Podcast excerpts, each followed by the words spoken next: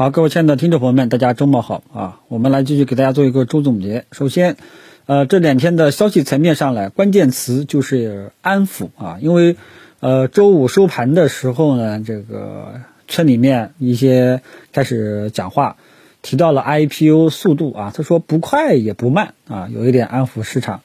啊。第二呢，就是考虑开始这个。呃，评估这个 T 加零交易机制啊，这个东西呢，毋庸置疑是对券商的一个利好。但是呢，目前来说还是在讨论啊，还在讨论阶段啊，算是一个吹风吧，也不知道券商明天会不会高开啊。因为最近大家也看到了，这个券商真的是怂得很啊。呃，然后呢，还有一个就是这个注册制啊，他说评估之后，然后再全面推广注册制。啊，因为现在注册制呢，有的版呢还没有推啊，所以这些言论呢基本上也都是安抚，然后再加上央行啊，这个也也这个货币政策它也表态了啊，灵活、精准、合理、适度啊，什么意思呢？货币政策还没有转向啊，呃，真正的转向是什么呢？开始向加息啊，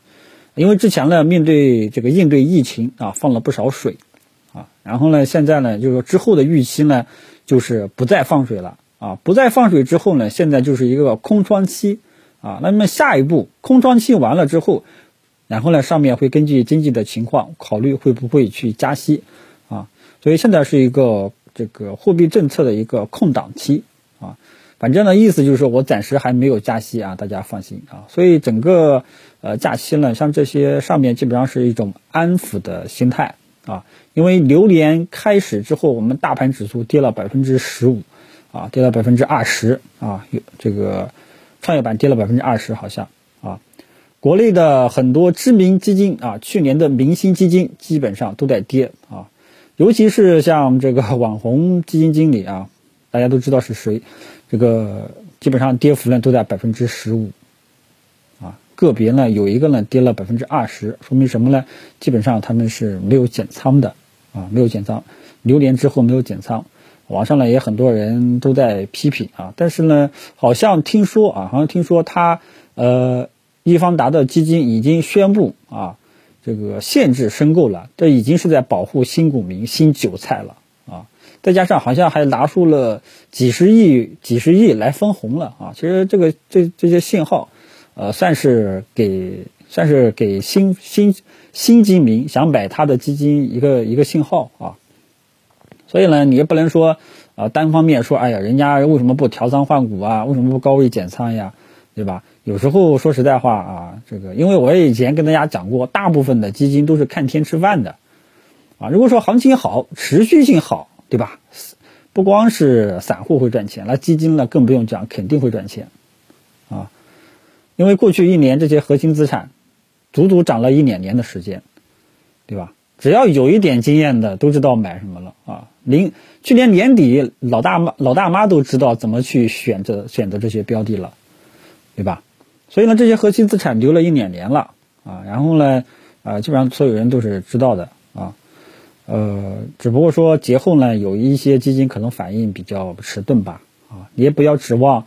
对吧？每个人都能反应都很及时啊。有的呢，之前春节前啊，春节前有有一些大佬他减持茅台啦等等这些核心资产，反而被人嘲笑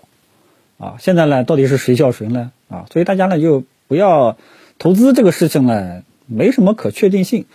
啊。你你不要指望谁谁谁走在山顶上，你也不要指望谁抄底抄早了啊。那之前的低估值，对吧？去年很多人都在讨论某某大佬坚守低估值板块，结果年后爆发了，对吧？不要相互嘲笑啊！有的人嘲笑我，你就嘲笑我吧，我来嘴盘，对吧？你这个该嘲笑搞笑，啊，本身做嘴评的呢，做这种嘴炮、做这种股评的呢，本身就遭受一些这个一些小白朋友啊，一些杠精喜欢就嘲笑啊，这个我也习惯了，你爱嘲笑就嘲笑。但是作为这几年的这一两年的核心资产的推崇者啊，反正我在本周二呢，就是全天都已经是提示减持离场了，尤其是一些高高在上的啊个别的板块、个别个别的标的，我都是点过名的啊。所以整个嗯流年啊之后，我们整个行情呢不是特别的好啊，呃，大家就是说可能心情比较不好，但是呢，我还是那句话，上半年我们蛰伏，下半年我们等待开花结果。因为在当前全球经济比较呃稳定的这种情况下，啊，我觉得大的问题应该不会出现啊，可能就是说面对这一次大级别的一个调整，啊，然后呢阶段性的一个调整，可能需要蛰伏一段时间。你像医疗医药啊，去年就是个很好的例子啊。它这个去年呢，基本上医疗医药涨的是最好的啊，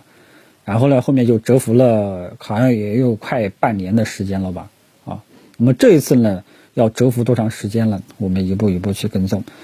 啊。这些核心资产呢，名单都已经跟大家分享过了。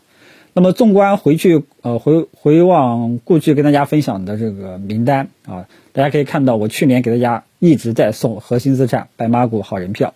啊，然后呢，就是这个低估值板块，对吧？我给大家送的东西，起码啊，起码没有坑大家，对不对？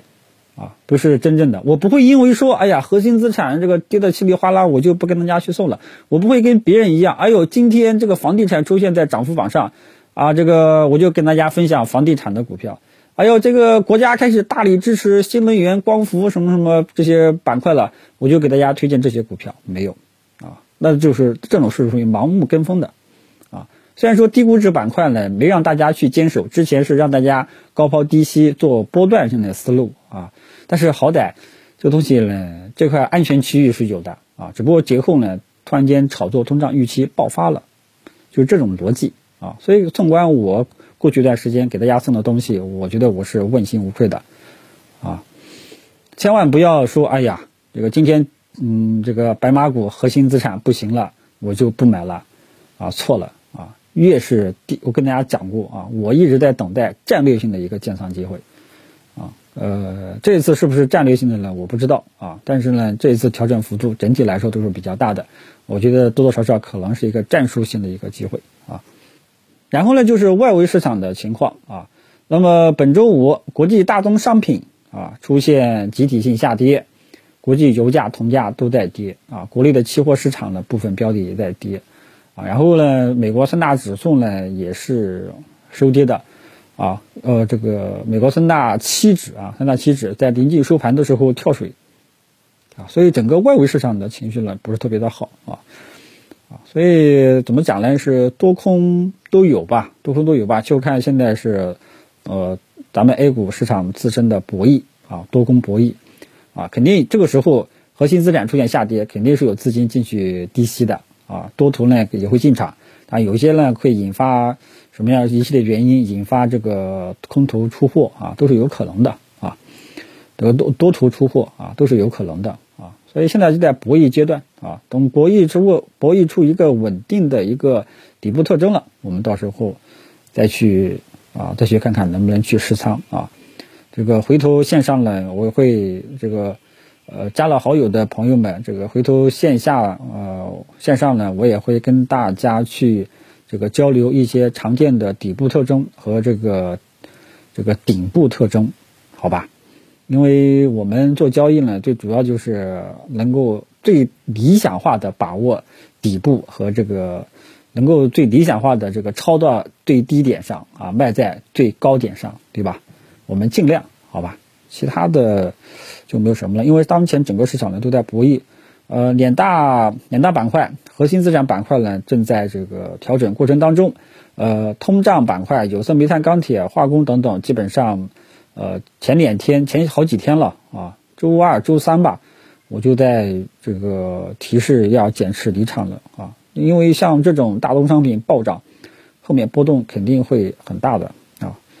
呃，然后呢，就是小盘股部分一些冷门题材板块依然还在反弹，但是这种反弹的持续性，我们一步一步去跟踪。啊，如果说单单从这个小盘股指数来讲，反弹的趋势依然还在，但是从实际的这个个股啊，这些冷门题材个股，这个就看个股具体情况了，没法做一个统一的一个呃答复，好吧？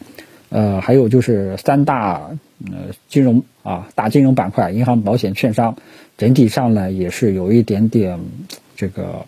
偏弱的这种迹象啊。不预计啊，银行保险呃三月份应该是一个震荡的一个走势啊